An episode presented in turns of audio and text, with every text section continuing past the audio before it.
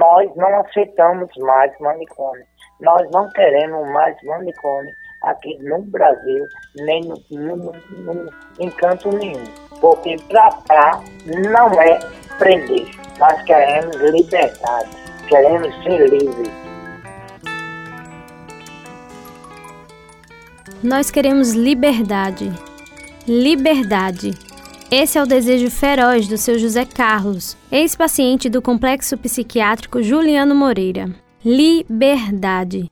Uma palavra que o sonho humano alimenta, não há ninguém que explique e ninguém que não entenda. Já dizia Cecília Meirelles. Foi depois que a luz passou e o calor nos assolou. Seu José Carlos, 59 anos, sofre de epilepsia e depressão. Ele adquiriu a doença após cair de um caminhão e bater a cabeça. Depois do acidente, passou a ter visões perturbadoras e a ouvir vozes em sua cabeça. Por essas razões, foi internado no Hospital Juliano Moreira, quando tinha 30 anos, onde permaneceu por três meses. Meses esses que foram o suficiente para deixar marcas irreparáveis. Sofri muito, fui muito humilhado. Eu mijado, amanhecia todo mijado, todo cagado, trancado, não tinha liberdade, não tinha nem visita. Minha família me abandonaram, me jogaram lá e deixaram lá. Já ouvimos por aí histórias macabras de hospitais psiquiátricos e manicômios. Inclusive, nos episódios anteriores da reportagem Loucura, Prisão ou Liberdade, pontuamos um pouco a forma como eram tratados os pacientes nesses locais. No entanto, ouvir o relato confessional direto de um ex-paciente é, de certa forma, chocante. Eles me abordavam, botavam, botavam roupa de força em mim, trancavam na, em grade, numa grade lá no, na enfermaria com grade. Eu ficava muito agressivo entendeu? E eu queria me brigar com os outros, queria me agarrar.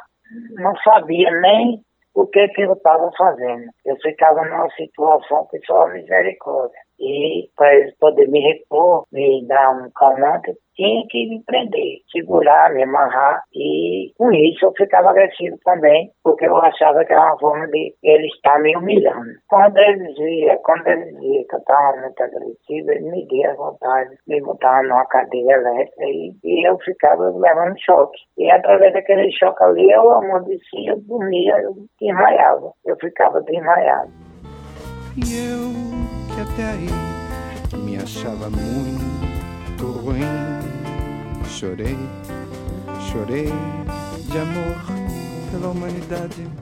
Apesar dos relatos bárbaros e do forte movimento contra esse tipo de tratamento, o médico psiquiatra Alfredo Minervino é referência aqui na Paraíba no uso do procedimento. Ele explica melhor sobre a técnica usada atualmente. A eletroconvulsoterapia, ela vem de muito tempo, né, de 1936. Ela nada mais é do que a indução de uma carga elétrica que dura em torno de 0,3 a 0,8 ou 1 milivolt, que é feita sobre as têmporas em anestesia geral, que dura no máximo em torno de 15 minutos. O paciente ele está monitorado eletroencefalogicamente, ou seja, ele tem um eletroencefalograma, ele tem um eletrocardiograma, com a segurança de 100% nesses pacientes. A enfermeira aposentada Mércia da Costa, de 84 anos, atuou como enfermeira do Hospital Juliano Moreira durante 58 anos. Ela faz parte da história da unidade, inclusive acompanhou procedimentos como eletrochoque, citado por seu José Carlos.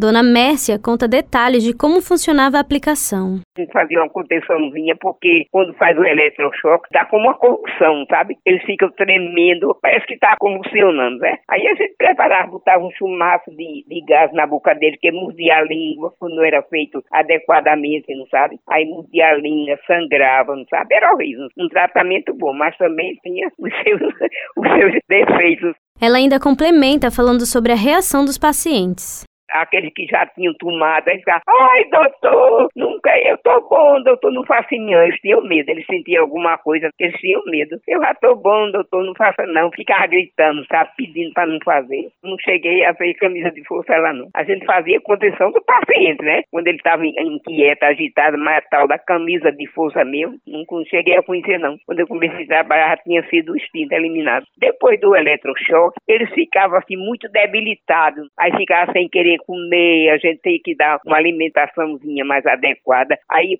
depois do eletrochoque, aí era necessário muitos cuidados, porque ele ficava acamado, era horrível.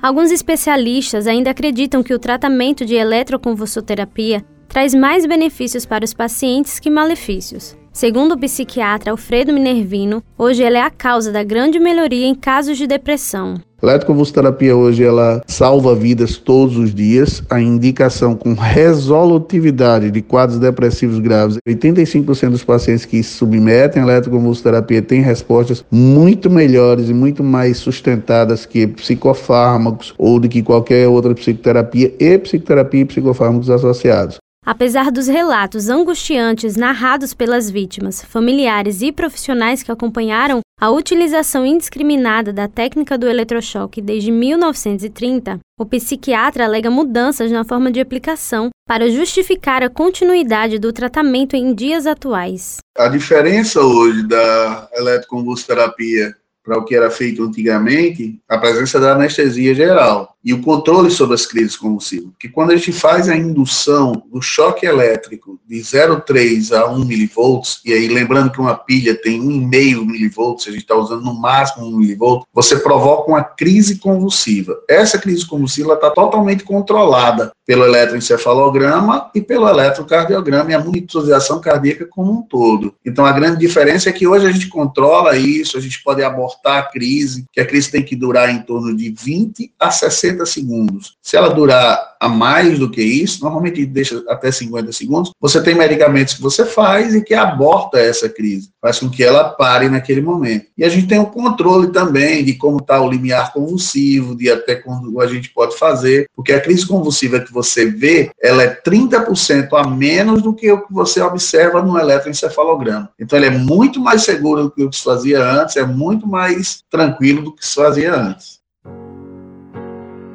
Contudo, apesar da sustentação e defesa de resultados que garantem serem positivos em pacientes com causas específicas, o tratamento ainda é controverso e causa efeitos colaterais. O psiquiatra Tiago Nunes, também referência no tratamento aqui na Paraíba, cita algumas das reações que costumam aparecer após a aplicação do eletrochoque dores do corpo, dores de cabeça ligadas à fase tônica do procedimento, né, onde o paciente faz uma contração muscular, que são mais comuns de acontecer nos três primeiros procedimentos. Já a alteração de memória é um efeito colateral muito comum que acontece, vai abranger tanto a memória de curto prazo quanto a memória de longo prazo, porém, esse é um efeito colateral transitório. Os trabalhos mostram que são predominantemente as memórias de curto prazo que são atingidas e elas voltam ao normal uh, cerca de um mês depois de, de terminado o procedimento. Memórias de longo prazo também podem ser atingidas, formando aquelas lacunas de memória, porém elas também voltam ao normal. Não é uma amnésia permanente, não. É um evento completamente temporário. Uma das primeiras medidas do governo Jair Bolsonaro foi emitir uma nota técnica por meio do Ministério da Saúde a fim de reorientar as diretrizes da Política Nacional de Saúde Mental. Entre as alterações constavam a compra de aparelhos de ETC para o Sistema Único de Saúde. Para a psiquiatra e vice-presidente da Associação Brasileira de Saúde Mental, Ana Paula Gurjó, essa ação vai na contramão da reforma psiquiátrica e luta antimanicomial no Brasil.